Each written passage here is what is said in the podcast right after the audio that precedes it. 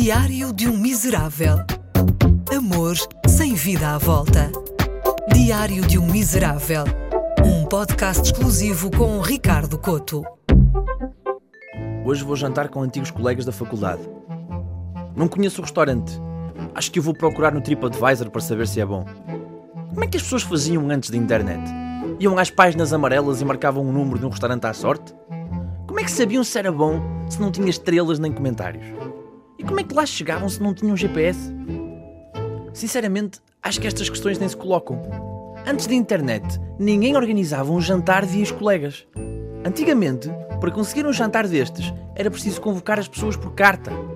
Era necessário ir à faculdade e pedir registros de morada, provavelmente desatualizados, de uma turma inteira.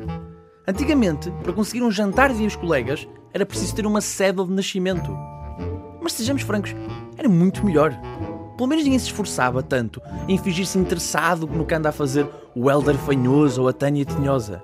Antigamente, um amigo era alguém que tinha de existir fisicamente perto de nós.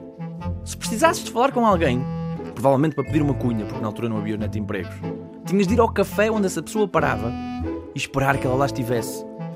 Se ela não estivesse lá, alguém lhe ia dizer: Epá, teve aqui um tipo à tua procura, a perguntar por ti a toda a gente. E essa pessoa ficaria naturalmente desconfiada. Uma pessoa à minha procura? O que é que ele quer de mim? Antigamente, ser amigo de alguém podia acabar em porrada. Claro que se podia usar o telefone, mas as chamadas eram pagas ao minuto. Mesmo que ligasse, qual a probabilidade da pessoa estar em casa? Antigamente, se uma pessoa não estivesse em casa, ela nunca saberia que alguém a tentou contactar. Antigamente, para ignorar chamadas de telemarketing, era preciso ser atropelado e ficar um mês no hospital. Claro que, em último recurso, precisássemos mesmo de falar com alguém, podíamos ir à casa dessa pessoa. Só que se essa pessoa se tivesse mudado, era como se tivesse sido presa. Só saberíamos dela anos depois, quando por acaso esbarrássemos numa tia que nos contava que o Helder Fanhoso se tinha divorciado da Tânia por ela ser uma tinhosa.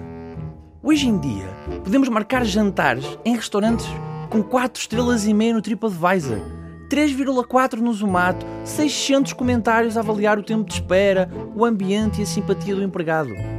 Hoje em dia, se um restaurante fizer algo de errado, imagine, sei lá, 13 pessoas apanham uma intoxicação alimentar devido a um sushi de alheira com redução de vinho branco, no dia seguinte a sua reputação é destruída. Antes da internet, eu estou convencido que um restaurante podia colocar como prato do dia sola de sapato grelhada, podia pôr garçons a servir nus ou até contratar um palhaço para ameaçar os clientes de porrada. No dia seguinte, ele ia abrir como se nada fosse. Claro que ia perder alguns clientes habituais, mas pelo menos no dia seguinte ninguém queria saber do comentário da Tânia Tinhosa. Não é tanto o sabor, é a forma que meus pratos são apresentados.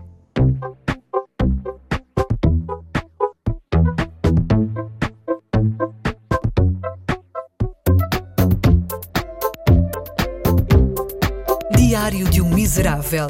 Um podcast exclusivo com Ricardo Coto.